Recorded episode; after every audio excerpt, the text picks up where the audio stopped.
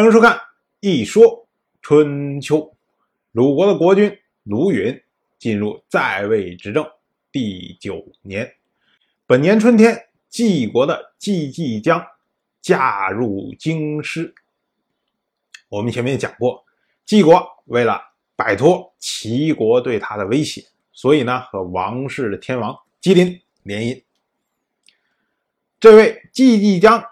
就是姬林的新王后，称作季季姜。这个季就是季国的季，代表他出身自季国。第二个季呢是伯中书季的季，也就是他的排行，说明他是季国某个人的最小的女儿。而姜呢，则是季国的国姓。周人同姓不婚，所以呢。称呼女子的时候，一定要把姓放在最后，以表明呢，说，哎，你看我们不是同姓的，所以呢才能结合。而天王姬林那是姓姬的，季国呢则是姓姜的，所以呢把前面这一套全连起来，哎，就称他为季季姜。而京师这个地方，实际上就是东周王室的都城，或者呢，我们可以把它叫做成州，或者把它叫做洛邑。可是为什么要叫做京师呢？京师这个词，其实我们咋一听的话，好像现在其实也在用京师、京城、京都、首都、都城，好像差不多都是这个意思。之所以叫做京师。荆这个字是大有来头，他是周人的一个第一个显赫的祖先，或者叫始祖，名字叫做公刘。公刘当年就住在荆这个地方，所以呢，后世的周人总是把都城叫做什么京什么京什么京。比如说像西周一任天王姬发当时所营造的都城，叫做镐京。他父亲姬昌所营造的都城叫做封京，哎，都是叫什么京什么京。这个啊，其实是当时这个习惯。除了王室之外，其他人也有类似的习惯。比如说像晋国，他们后来哎定都在绛这个地方，然后又迁都，迁都之后新的地方还叫做绛。包括像楚国啊，后来定都在邺这个地方，迁都之后还叫邺，再迁都它还叫邺。这个呢，其实主要原因是因为当时啊，没有人给一个规范的天下地图。你不像今天，我们拿开地图一看，这个叫山西，这个叫河北，对吧？那个叫山东，那个叫河南，这个地名是定的。你不能说我迁到山东之后，我说这地儿就是河南，我就是河南的，你不能这样啊！它有定的名字，大家都那么着叫，你不能翻过来叫。可是古代的时候不一样，尤其像春秋时代，大片的地方都没名啊。那地方到底叫什么名鬼知道是叫什么名啊？它原来叫什么名都没有人，你怎么知道它原来叫什么名所以人迁过去之后，就会习惯的把原来自己家的那个名字搬过来，哎，这样用起来方便。可是到了秦汉以后，哎，天下这个地图，天下地理的名字基本上都有了。那个时候你再说我从。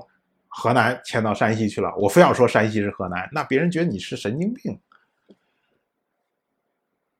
这个是“京”的意思，所以我们看今天呢，像北京、南京，甚至日本的京都、东京，都是来源于周人的这位显赫的，应该说是第一位显赫的祖先公刘。都是来自于他当时居住那个地方的地名，以及周人延续下来的习惯。你能想象吗？就这一个名称，就击穿了几千年，一直延续到今天。那为什么叫做京师呢？周人呢，其实他有另外一个习惯，就是在一个地名后面会加上另外一个字。哎，这个字啊，我们很少用，它读音叫做“对”。就读对，然后这个地方呢，地名加上个对字，地名加上个对字，比如说像什么城队、木队啊，这听起来好像是公安局的这个这个队长的名字啊，这不这其实不是啊，这就是就是一个地名，就这么着称呼。那个对呢，它的意思说的是众的意思，也就是说，一个地名加上一个队，就代表了这个地方人口众多，它是一个大城市。到了汉代之后，这个对这个字不再用了，汉人把它改成了师这个字，所以呢，称作成师、牧师，哎，这么着称。那么对于京来说的话，就是京师，意味着是什么？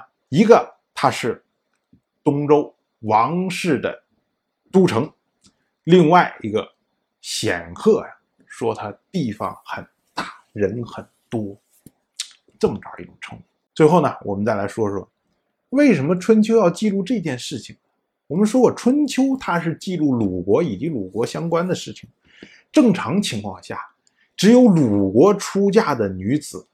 才会有记录，其他国家这些出嫁的也好啊，什么也好的这些女子，一般情况下是不记的。一个是因为当时的女子地位相对来说比较低，大家都认为这不是什么重要的事儿，记它干什么？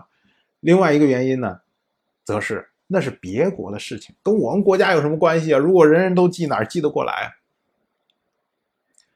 之所以记季季江，原因是因为。季季江是经过鲁国主持嫁入王室的，所以季季江进入了京师，哎，这就意味着鲁国主持这件事儿圆满完成了。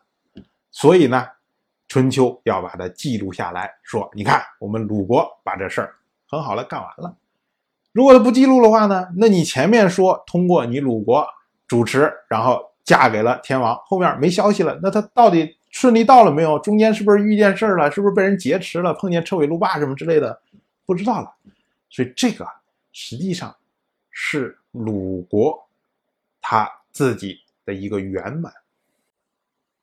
当然，我就这么一说，您就那么一听。